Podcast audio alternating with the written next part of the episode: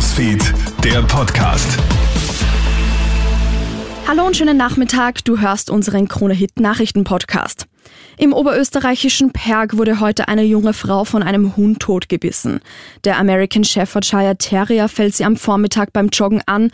Die Halterin des Hundes versucht vergeblich, den Hund wegzuzerren und wird dabei selbst schwer verletzt. Die Joggerin stirbt noch an Ort und Stelle. In Wien ist ein Hundeführerschein für einen Hund dieser Rasse bereits verpflichtend, in Oberösterreich allerdings noch nicht. Wollte die ÖVP einen U-Ausschuss gegen SPÖ, FPÖ und die Grünen starten?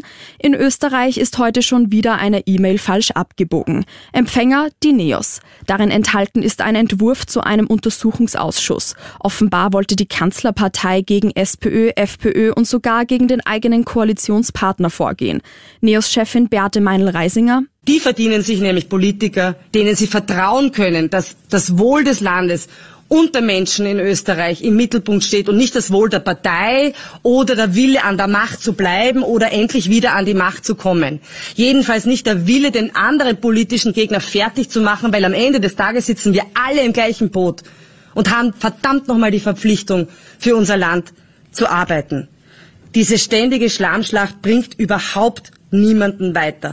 Die ÖVP dementiert heute tatsächlich einen U-Ausschuss starten zu wollen. Es wäre nur ein Entwurf.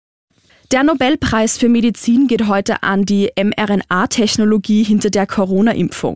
Die Arbeit der beiden Forschenden Katalin Carico und Drew Weissman gilt als Basis für die rasche Entwicklung der Impfstoffe. Medizin und Psychologie sind die ersten Nobelpreise, die diese Woche vergeben wurden. In den nächsten Tagen folgen die Kategorien Physik und Chemie. Und heute starten die Universitäten in ein neues Semester. Insgesamt gibt es 390.000 Studierende in Österreich. Aktuelle Zahlen zeigen, dass der Frauenanteil steigt, während es immer weniger männliche Studenten gibt. Frauen machen mittlerweile 56 Prozent der Studierenden in Österreich aus. 63 Prozent sind es sogar an der Uni Wien. Das war dein Update. Bis morgen. Krone Hits, Newsfeed, der Podcast.